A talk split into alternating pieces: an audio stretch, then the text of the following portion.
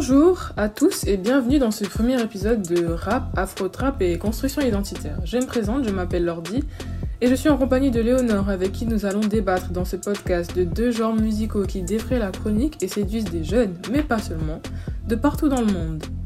Nos objectifs à travers ce podcast sont d'étudier deux genres musicaux, le rap et l'afro-trap, leurs origines, leur portée et leurs influences, en nous concentrant sur la jeunesse française aux origines africaines. Mhm. Tous deux nés à des périodes distinctes et répondant à des codes différents, il n'en reste pas moins qu'ils accompagnent la quête d'identité de ces individus aux cultures métissées. Que ce soit par une réappropriation des sonorités du continent d'origine ou d'une mise en avant d'une revendication politique, la musique permet à la diaspora africaine de lier sa vie en métropole à sa descendance africaine. Les jeunes cherchent par ce biais à s'inventer un nouvel espace identitaire pluriel, à se définir eux-mêmes sans honte et sans ambiguïté. Alors, euh, pour commencer, qu'est-ce que le rap en fait? Ce genre musical alimente bien des fantaisies et des fantasmes chez les jeunes générations épris d'admiration pour ces rappeurs audacieux, n'ayant pas leur langue dans leur poche aux success stories fascinantes. Mais comment le célèbre Rhythm and Poetry est-il né? En fait, le rap creuse ses racines au sein du hip-hop qui émerge dès les années 1970 dans le milieu des ghettos aux États-Unis. Il ne s'agit pas seulement d'un mouvement musical, mais il représente également un mouvement culturel avec toute une identité, des codes et des symboles.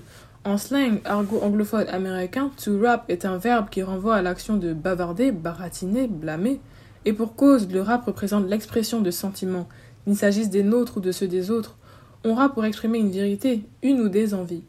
Le style se caractérise notamment par sa diction très rythmée et ses textes parsemés de rimes. Nous y retrouvons plusieurs influences d'autres genres musicaux, tels que le reggae, le blues, le jazz et parfois même le rock. Le mouvement atteint une grande popularité aux États-Unis dans les années 1980.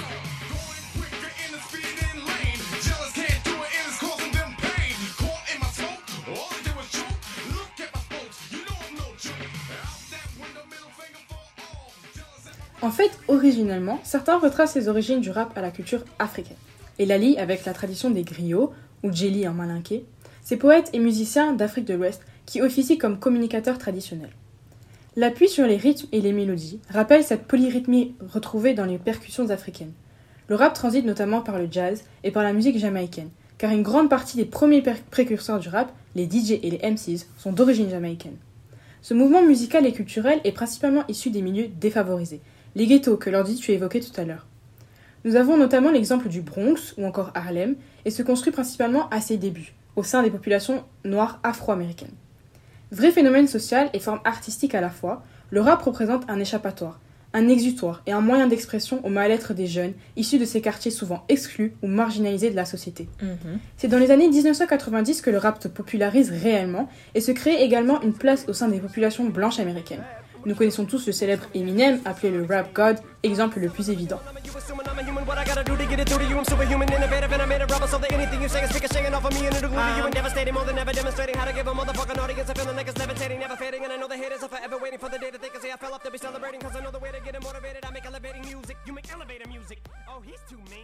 C'est ainsi qu'au cours de ces années-là, le rap s'est répandu dans tout le globe et est devenu le courant musical mondial que nous connaissons aujourd'hui. C'est principalement sur le rap français, comme je l'ai rappelé plus tôt, que notre podcast s'oriente aujourd'hui.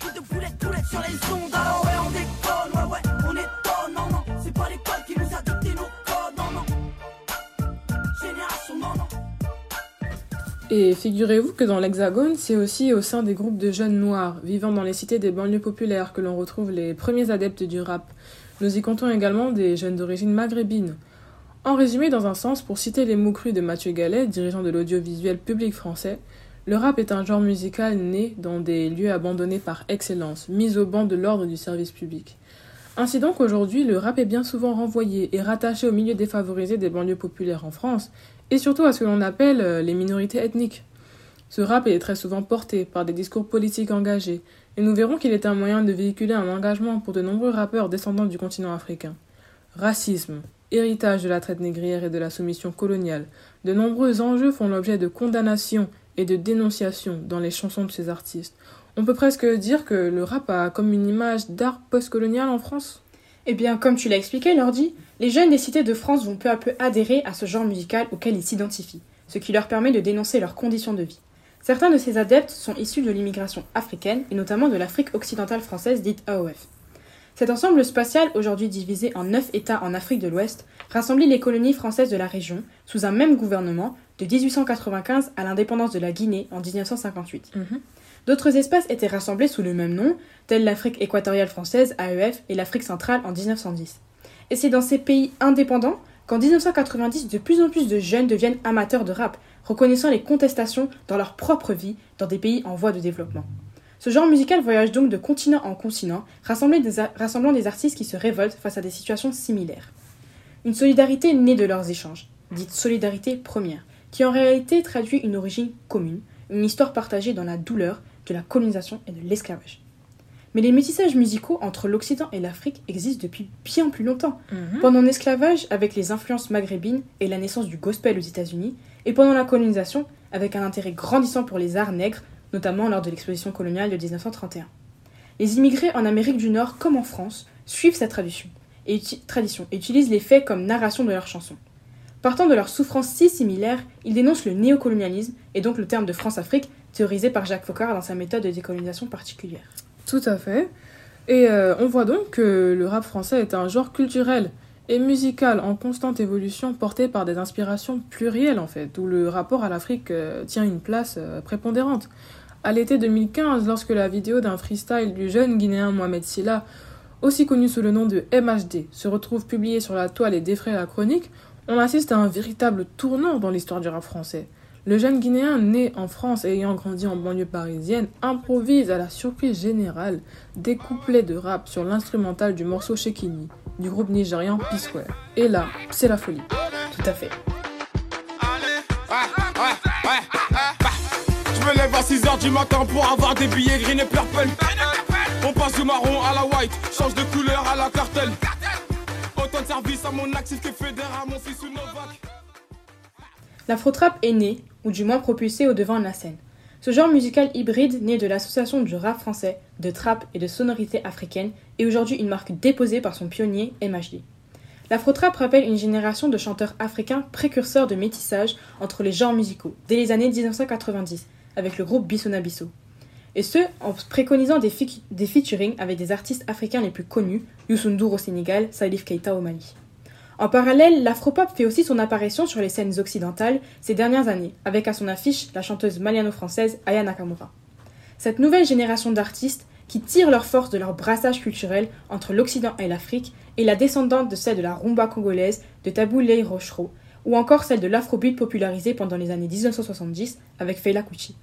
Par la réappropriation des codes de ces musiques africaines, les, rap- les artistes du rap français et de l'afro-trap expriment une part de leur identité et renouent en quelque sorte avec leurs racines. Nous continuons ce podcast euh, avec notre analyse de la portée revendicatrice du rap français pour les artistes de la diaspora euh, africaine, n'est-ce pas, Léonore? Oui. Et donc, euh, nous avons décidé de nous concentrer sur deux rappeurs qui, pour nous, sont un exemple intéressant de ce que représente le métissage culturel et musical du genre rap et l'expression de revendications afrodescendantes en lien avec la France. Alors d'un côté, on a Youssoufa Mabiki, plus connu sous le pseudonyme de Youssoufa. C'est clair que j'aurai le seum, on a les critiques imparables d'une France qui oublie que les paroles de son hymne sont plus violentes que celles du gangsta rap. Je défends la cause des frères au sud qui rêvent du nord, mais ma liberté d'expression en chute et sous menace de mort. Le rappeur naît d'un père congolais et d'une mère sénégalaise, à Kinshasa en République démocratique du Congo, ancien Zaïre. Youssoufa baigne depuis sa plus tendre enfance dans le milieu de la musique. En effet, son père est le très célèbre musicien et homme politique congolais Taboulé Rochereau, légende vivante de la rumba congolaise que Léonore évoquait tout à l'heure, et l'un des premiers artistes noirs d'ailleurs à se produire sur la scène de l'Olympia à Paris. Le lien de Youssoufa avec la France remonte à la période de son adolescence. En effet, après avoir grandi à Kinshasa, il quitte sa ville natale pour la commune française de Béziers dès ses 12 ans. Il s'installe ensuite à Paris et y termine ses études avant de se consacrer pleinement à la musique. Et dès ses premiers morceaux, l'engagement de Youssoufa s'affirme rapidement. Son engagement transparaît dans ses écrits et nous y retrouvons des thématiques sociales récurrentes relatives à la banlieue en France et aux violences policières, notamment comme dans son premier opus euh, À chaque frère, sorti en 2007. Mais là où Youssoufa va notamment se distinguer des autres rappeurs, c'est dans sa revendication des cultures africaines. Notons que le rappeur se fait appeler le lyriciste bantou, bantou signifiant être humain doté d'intelligence en kikongo, une langue du Congo. Le, lyriciste, durant sa carrière, dépeint son anticolonialisme et sa volonté d'affirmer et de revendiquer les cultures africaines. Le concept de négritude, qui est défini par le Sénégalais Léopold Sédar Senghor comme l'ensemble des valeurs culturelles de l'Afrique noire, tient en outre une place centrale dans son œuvre.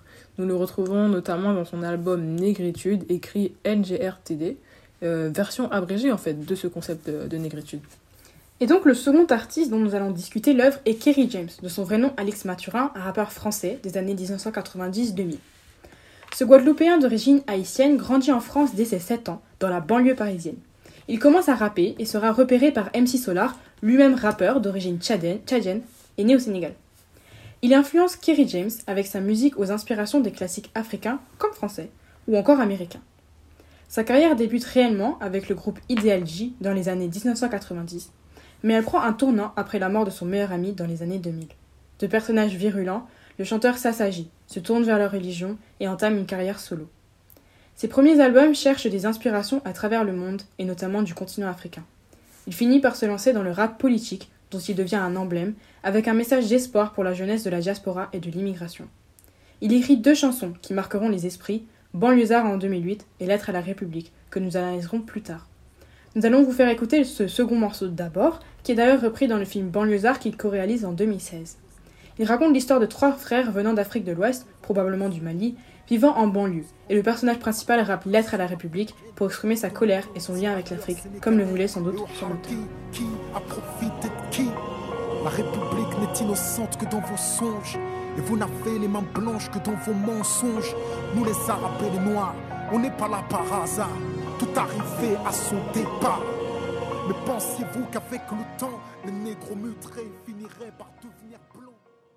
Alors, euh, que retrouve-t-on dans les textes de ces rappeurs? Quelles sont les revendications? Quelles sont les affirmations communes euh, exprimées? Hmm. Tout d'abord, la question de l'identité africaine est un thème que nous décelons dans l'analyse des chansons de ces rappeurs, souvent tiraillés entre deux mondes. Un retour vers ses racines, une volonté de les honorer et de se sentir en lien avec son histoire. Dans sa chanson Pharaon et fantôme, Youssoufa rend hommage à ceux qui, pour lui, représentent la grandeur africaine, mais déplore en même temps son oppression, en faisant notamment référence à l'esclavage et la période coloniale.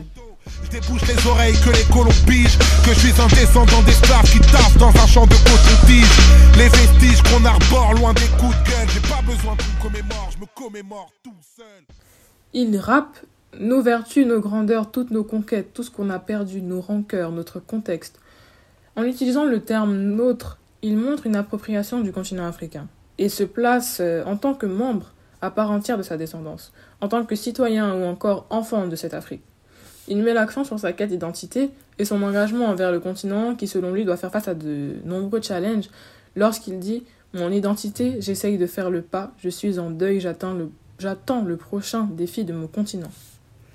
Pour Kerry James, dans ses paroles, gardez pour vous votre religion républicaine de la douce France bafouée par l'immigration africaine, demandez aux tirailleurs sénégalais et aux harkis qui a profité de qui.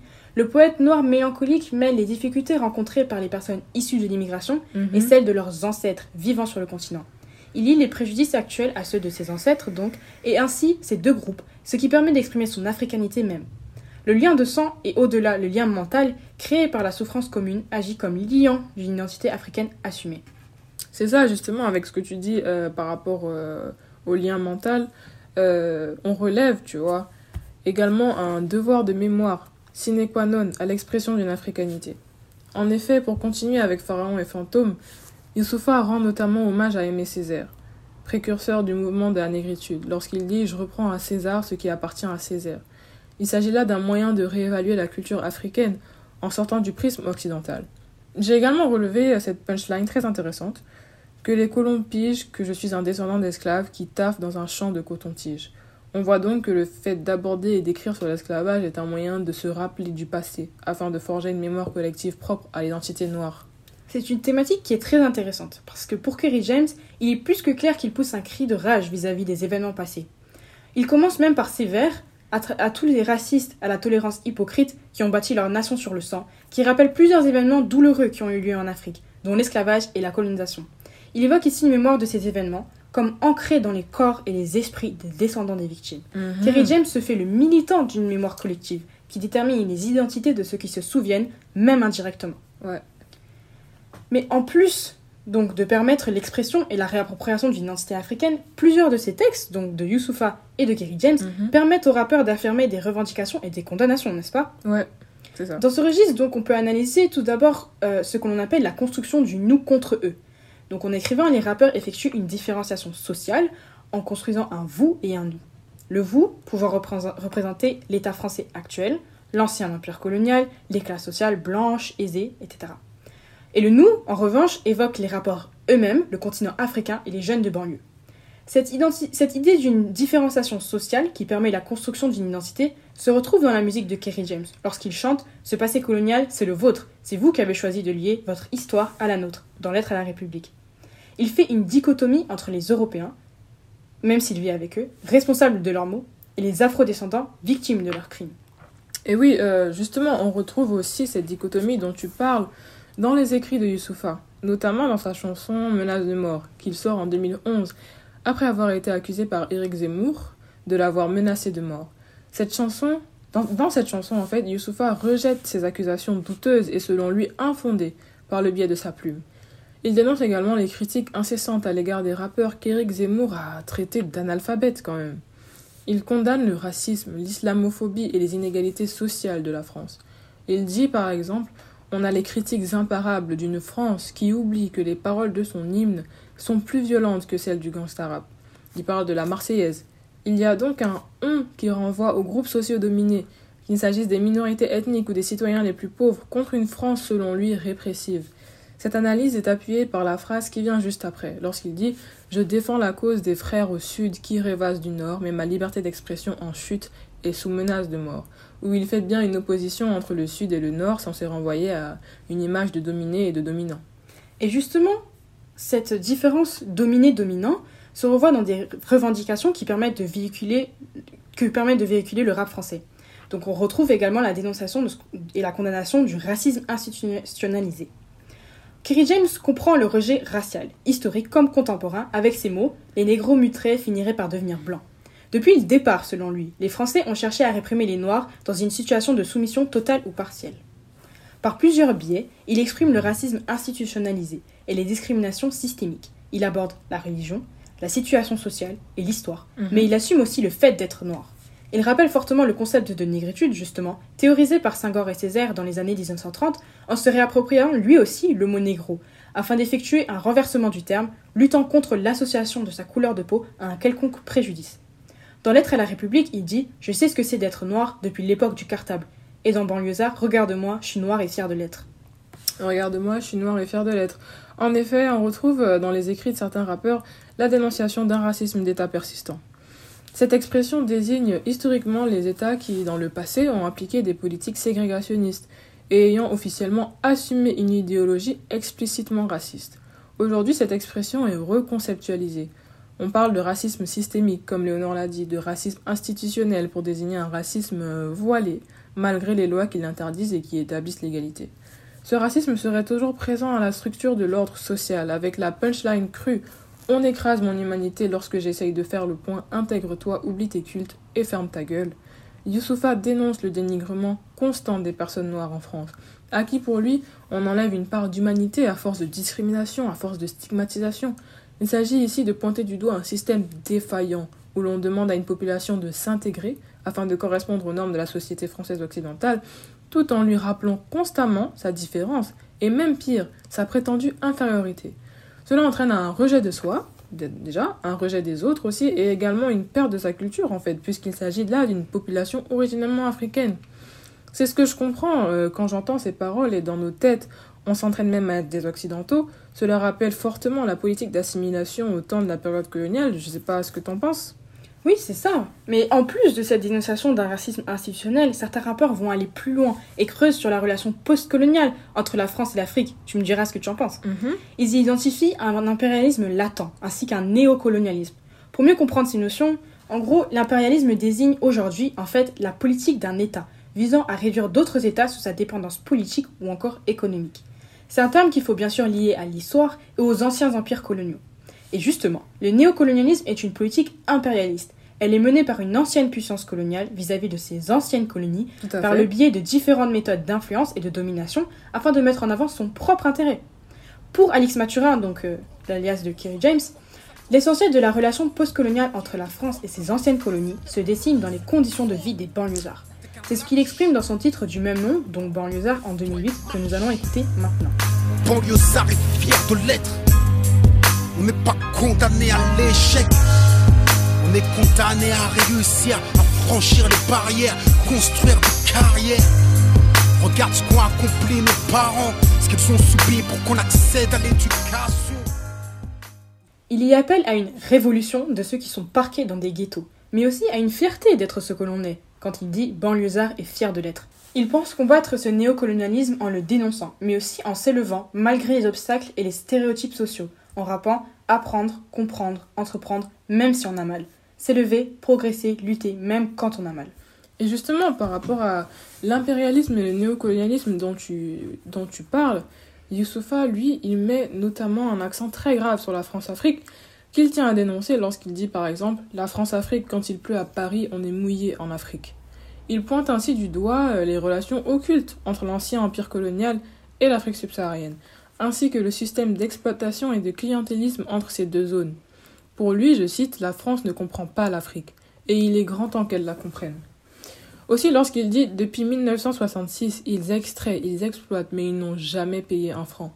Il fait notamment référence à l'exploitation de nombreuses ressources naturelles que possèdent plusieurs pays africains par certains pays occidentaux. Ici, en l'occurrence, la France, je pense que tu en as entendu parler déjà. Bien sûr. Voilà. Donc la République démocratique du Congo, pays d'origine du rappeur, doté d'un des sous-sols les plus riches d'Afrique et notamment au centre des scandales et de l'indignation de l'opinion publique en ce qui concerne l'exploitation abusive et parfois même le pillage de ces matières premières comme le cobalt, le coltan, le cuivre, etc. On peut parler aussi du grand groupe français Bolloré, une multinationale de transport, de communication et de logistique qui se retrouve au centre des plus grands scandales et interrogations en ce qui concerne notamment ses concessions portuaires en Afrique ou encore son ingérence dans les campagnes présidentielles africaines, comme en Guinée avec Alpha Condé en 2010. Donc, pour regrouper le tout, on a des revendications qui sont sociales, politiques et même économiques, en rapport, donc effectivement, avec la situation précaire des couches sociales populaires de France, notamment les banlieusards. Mais principalement en rapport avec le continent africain qui occupe une place prépondérante dans la discographie de Kerry James, mais aussi de Youssoufa. Les deux artistes se sont construits une identité entre deux continents et s'attachent à déceler les mailles de l'histoire, à articuler et à dénoncer les rapports de force et de domination existants depuis plusieurs siècles entre l'Europe et l'Afrique. Tout à fait.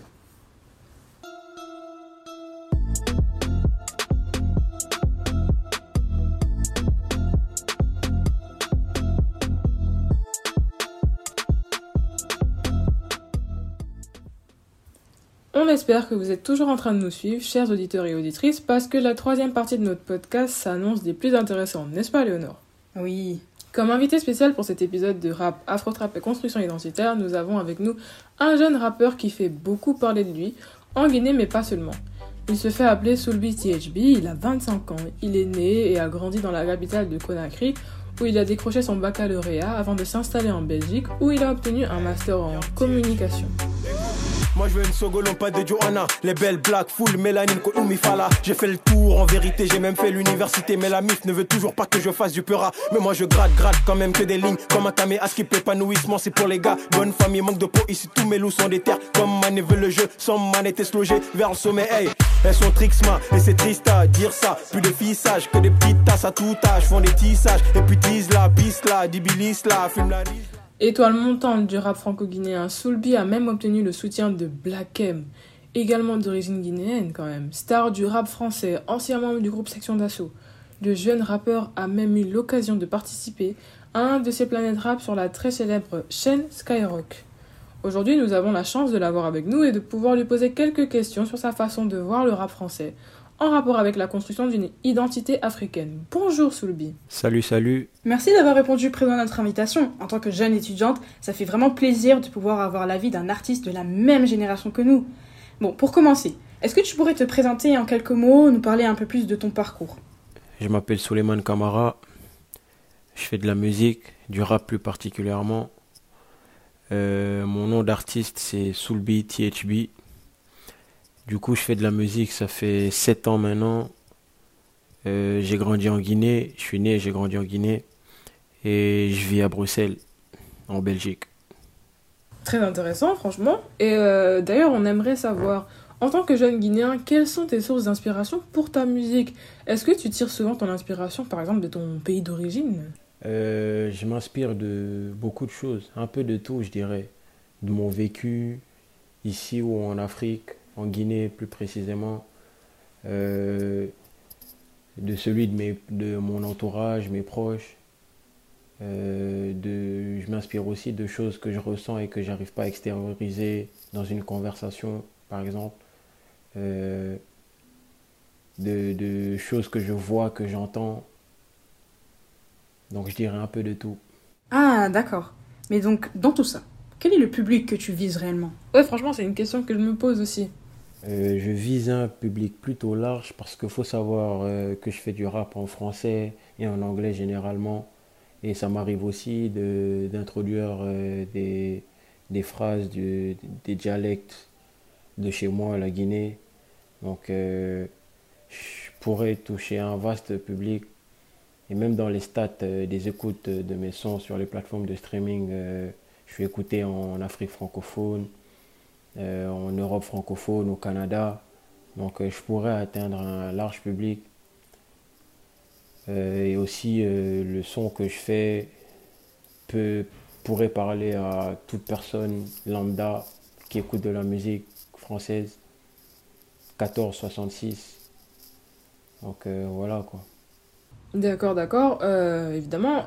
Et comment est-ce que tu te définirais, en fait, selon toi, en tant que jeune rappeur Qu'est-ce que le rap te permet, euh, je sais pas, je dirais, d'exprimer? Euh, comme rappeur, je me définirais comme ambitieux. Je sais ce que je fais, pourquoi je le fais, je sais exactement ce que je veux. Et euh, pour moi, le rap, euh, c'est plus un exutoire qu'autre chose. Parce que de nature, euh, je suis pas très bavard. Donc, euh, dès que je pense un truc dont j'ai peut-être pas envie de, parler avec quelqu'un, bah, je le mets dans mes textes et exutoire dans le sens où bah, pour certaines personnes, le sport, c'est un exutoire. Pour d'autres, l'alcool, euh, toutes sortes de substances. Et moi, bah, c'est, le rap. Quand je le fais, j'arrive à m'évader, j'arrive à penser à autre chose, j'arrive à, à me sentir beaucoup mieux. Donc, euh, pour moi, le rap a vraiment une place spéciale dans, dans ma vie.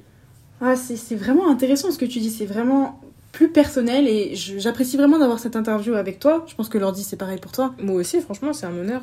Et pour continuer sur, euh, sur ton avis, donc quels sont les rappeurs que tu écoutes le plus et auxquels tu t'identifies le plus? Et d'ailleurs, même pourquoi ces personnes-là? Euh, les rappeurs français francophones que j'écoute le plus sont Lefa du groupe Section d'Assaut, euh, Nekfeu, Damso, euh, Nino et Kerry James à une certaine époque. Et ceux à qui je m'identifie le plus, je dirais euh, Lefa et Damso parce que pour moi le rap euh, peut s'écouter soit avec la tête, soit avec les oreilles. Mais quand tu écoutes avec la tête, tu vas au-delà de juste entendre euh, un bon flow, une belle mélodie et tout ce qui s'ensuit. Et quand j'écoute ou j'entends leurs textes, bah, je me, je m'identifie plus à eux parce qu'il y a du vécu et a certaines choses qui, qui me correspondent et que je ressens. Je me dis en vrai comment ils ont pu parler de ça parce que je vois les choses de la même façon. Donc euh, je suis plus tenté de, de m'identifier à eux que, que les autres rappeurs que j'écoute. Tout simplement. Et si je peux revenir là-dessus, on a vu que dans plusieurs de tes chansons, justement, euh, on a le son Sogolon par exemple, j'ai adoré d'ailleurs. Tu utilises des mots et des expressions en langue guinéenne. Le continent africain a également une place centrale sur la, sur la cover de ton nouveau single Loin. Est-ce que pour toi c'est un moyen d'exprimer ton identité africaine à travers ton art? Je sais pas, Léonore, tu te poses aussi la question. Ah oui, oui, vraiment. Vraiment, on, se- on se demande, euh, est-ce que c'est un moyen pour toi de montrer que le rap français n'a pas de limite et peut être nourri de toute forme d'inspiration? Euh, oui, totalement. Je suis totalement d'accord avec toi. La- la- L'Afrique, la, Guinée en particulier, a une place centrale dans ma musique en général. Dans le sens où euh, j'y suis né, j'y ai, ai grandi. Et euh, dans mes sons, je parle de choses que j'ai vues et que j'ai vécues là-bas. Donc euh, je pourrais jamais m'en dissocier. Que ce soit la Guinée, la Abidjan, euh, la, la Belgique, la France. C'est un tout qui font ce que je suis aujourd'hui, qui font le rappeur que je suis aujourd'hui. Donc euh, je pourrais jamais m'en dissocier. Et c'est aussi une façon de montrer que le rap français n'a pas de limite dans le sens où on peut venir de là-bas et faire du rap comme les gens d'ici tout en y ajoutant d'autres trucs comme euh, des dialectes, des mots. Et ça, pour moi, c'est ça la beauté, la beauté de la chose. C'est une sorte de melting pot musical et culturel. Et donc, euh, en continuant sur, euh, sur tes inspirations, qu'est-ce que tu penses de l'afro-trap et de ses ins- des inspirations de ce style musical? Qu'est-ce que tu penses de la façon de lier les sonorités africaines au rap français? Euh, L'afro-trap, j'aime bien. Bah, c'est c'est ce que je disais dans la question précédente. Ce mélange qui, qui est beau dans le sens où euh, c'est des gens qui font du rap en français sur des mélodies à caractère africaine, des instrus vraiment typiques africaines. Et c'est ce qui, c'est ce qui rend la chose belle en fait, ce mélange. Et j'ai j'ai vraiment rien d'autre à rajouter tout simplement. Ouais, ouais, je- franchement, je suis grave d'accord avec toi. Et euh, on a une dernière question pour toi, Soulby, si on peut se le permettre. Est-ce que tu pourrais nous performer un petit couplet? Vas-y, euh, fais-toi fais-toi plaisir. Ah oui, oui, merci Laurence pour la question. Désolé, j'aurais bien voulu vous performer quelque chose, mais là, je suis pas prédisposé à le faire. J'ai pas mon matériel, donc euh, ce sera sûrement une prochaine fois. Oh, c'est vraiment dommage. Ce sera peut-être pour une autre fois. C'était un plaisir de t'avoir avec nous en tout cas. Merci encore une fois de nous avoir accordé de ton temps, Soulby. C'était super. De ouf, on est trop content d'être, euh, d'avoir fait l'interview avec toi. Salut, salut. Alors, j'espère que vous avez aimé cette, euh, ce- cette petite interview, cette petite interview avec euh, Soulby. Le témoignage en fait du jeune rappeur nous fait comprendre que l'on peut également faire du rap pour exprimer et affirmer son identité. Renouer avec ses racines sans toutefois arborer un côté revendicateur ou protestataire. On peut faire un, un parallèle entre cet aspect, beaucoup plus esthétique et tout simplement fun, du rap avec euh, l'afro-trap. Soulby nous rappelle un peu Mohamed Silla, alias MHD, que je présentais plus tôt lorsque j'ai défini l'afro-trap. Cet artiste d'origine guinéenne et sénégalaise mélange des sonorités africaines et de la trappe américaine avec du rap en français majoritairement, mais aussi en wolof et en peul. Il a d'abord fait partie du groupe euh, de rap 1-9 Réseau, mais n'arrive pas à faire décoller sa carrière.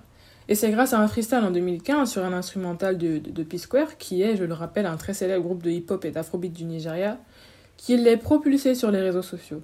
Il enchaîne alors plusieurs morceaux. Il invente même des pas de danse qui aujourd'hui sont devenus viral, comme on dit, avec des millions de vues sur ses clips, dont Fais le Move, Afro Trap Partie 1 à 7 et Akelenta, qui est filmé au Sénégal.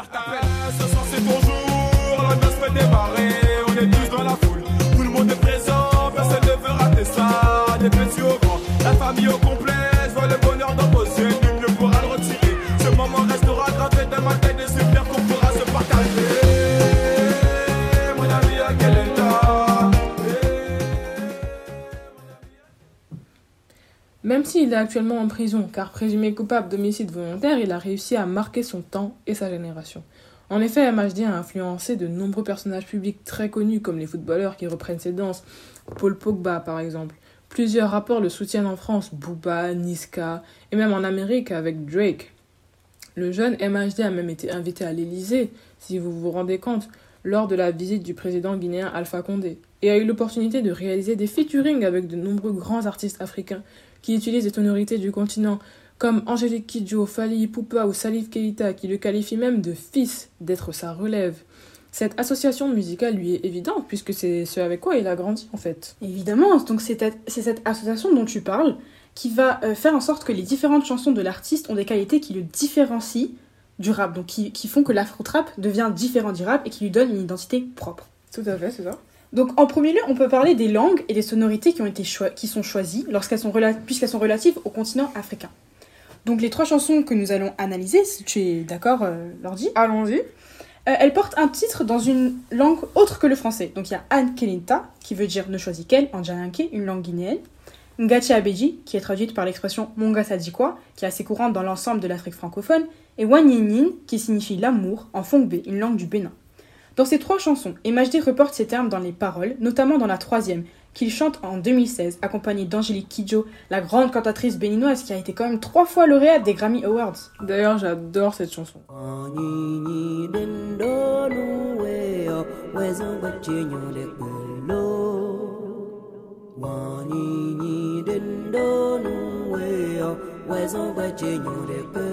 Ah, j'ai jeté mon sac, je suis en bas de la cour.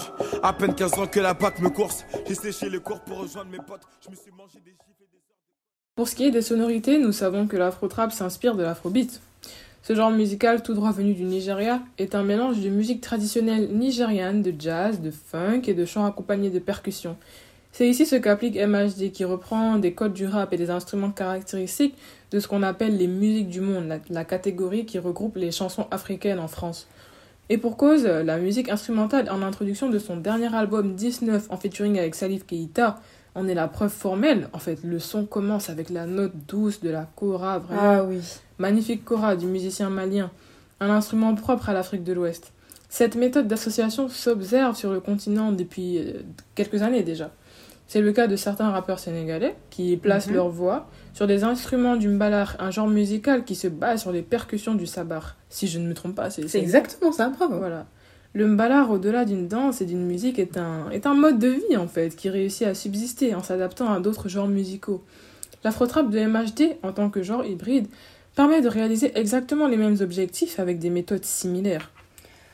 Quand même, je me permets d'ajouter qu'il semble que, comme Soulby, MHD n'affiche pas ses choix musicaux comme un engagement politique ou en social. fait, c'est ça, c'est ça. Mais c'est plutôt une, une volonté de prouver que l'on peut faire de tout. Voilà. Dans Ngatia Abeji, par exemple, il déclare Apprends qu'MHD, il est tout terrain.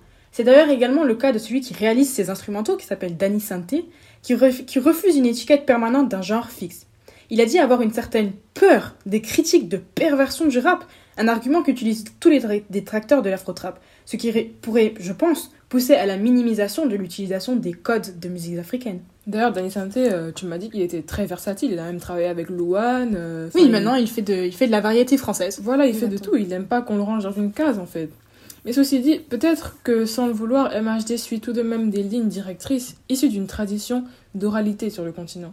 Au Sénégal, le rappeur porte carrément un rôle de griot moderne, ce qui peut se définir comme un artiste verbal traditionnel qui sert de gardien de l'histoire orale, de musicien, de chanteur et d'instrumentaliste selon Patricia Teng. Donc c'est quelque chose quand même de très profond, de très significatif.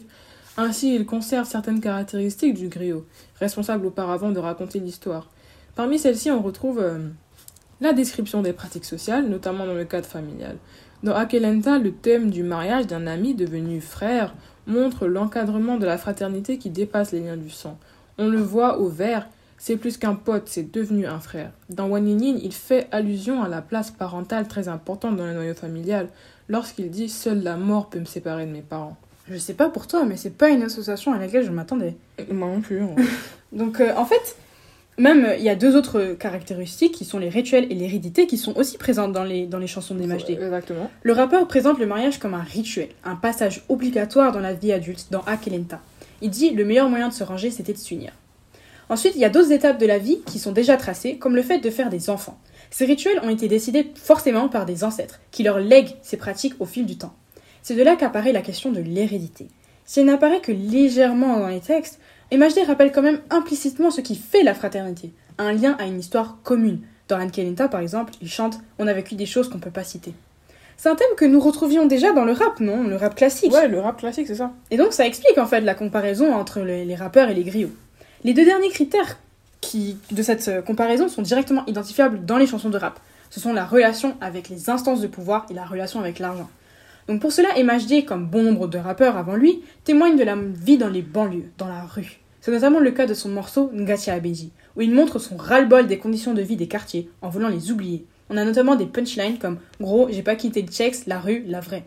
Dans One Nin aussi, il rappelle sa vie dans la banlieue, avant d'accéder à un monde meilleur, celui de l'amour, lorsqu'il dit à peine 15 ans que la bac me course. En fait, c'est ça, euh, on voit à quel point euh, le quartier occupe une place tellement importante dans la vie de ces rappeurs qui ont grandi dans la banlieue.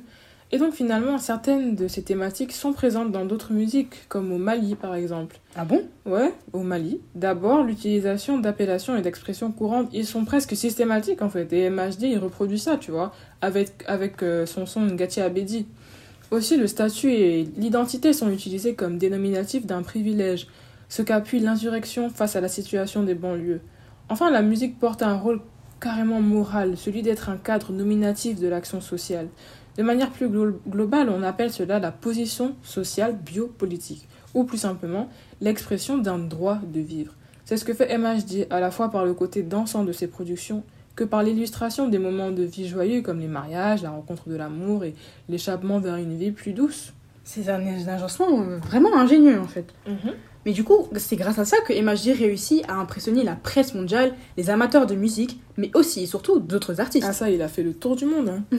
Donc certains l'acclament, comme Céline Dion, la célèbre cantatrice canadienne que nous connaissons tous, qui avait même prévu un featuring avec lui juste avant son incarcération. Ça, c'est ouf quand même. Il gagne en popularité dans, dans le monde anglophone, se voit invité à Coachella, l'un des plus grands festivals américains en 2018. J'aurais jamais cru d'ailleurs qu'ils soient invités à Coachella. Exactement, mais il gagne aussi en popularité en France. Il représente une inspiration pour de nouveaux groupes d'afropop ou d'afrotrap, comme le quatuor Cat Cuss, originaire d'une cité parisienne. Je sais pas si t'en as déjà entendu parler. Si, si, franchement, j'aime j'aime trop ces jeunes.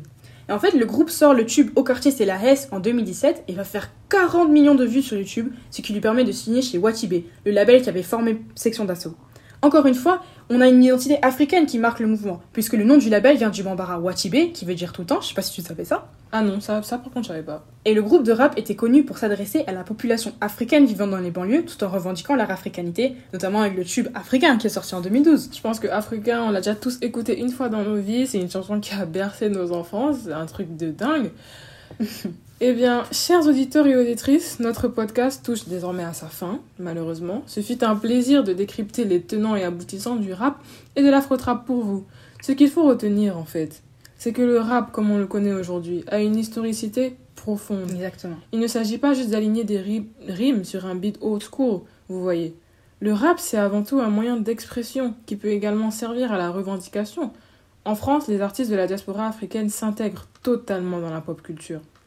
Et ils se servent du rap avant tout pour se faire plaisir et exprimer leur talent, c'est vrai, mais également pour affirmer leur identité africaine et mettre en avant leur continent, leurs racines à travers leurs textes et leurs clips, comme c'est le cas pour le jeune Guinéen Soul BTHB qu'on a interviewé. Certains vont jusqu'à la dénonciation de plusieurs injustices et des systèmes de domination, afin d'éveiller les consciences de leur public. C'est ce qu'on a découvert avec Youssoufa et Kerry James, issus de la génération avant la nôtre. Le rap est tellement pluriel et s'inspire de tellement de courants différents qu'il se transforme au cours du temps. C'est exactement ça, c'est ça. Ce qu'on a pu d'ailleurs aussi décortiquer dans l'afro-trap, ce genre hybride de rap qui se nourrit des sonorités africaines. L'afro-trap, c'est un moyen de nous rendre compte, de rendre compte de l'influence des anciennes générations sur la nôtre. En fait, puisque les, les jeunes artistes reprennent leurs sonorités et plusieurs traditions qui leur ont été transmises. Notre génération, ainsi que celle à venir, sont des générations métissées, mixtes, souvent entre l'Afrique et l'Occident, qui n'hésitent pas à faire un mélange de cette mo- mosaïque culturelle. C'est la construction d'une identité plurielle qui prône un l'un n'empêche pas l'autre. Le rapport avec l'Afrique, la terre d'accueil et même avec la couleur de peau pour les artistes noirs est décomplexé et devient même une fierté. Une fierté, tout à fait. Et donc sur ces, sur ces très jolis mots, nous tenons à remercier tous nos auditeurs en espérant que ce podcast vous a plu. On se Merci à tous. Voilà, on se retrouve la semaine prochaine pour un nouvel épisode. Prenez soin de vous et surtout, restez chez vous. C'est ça.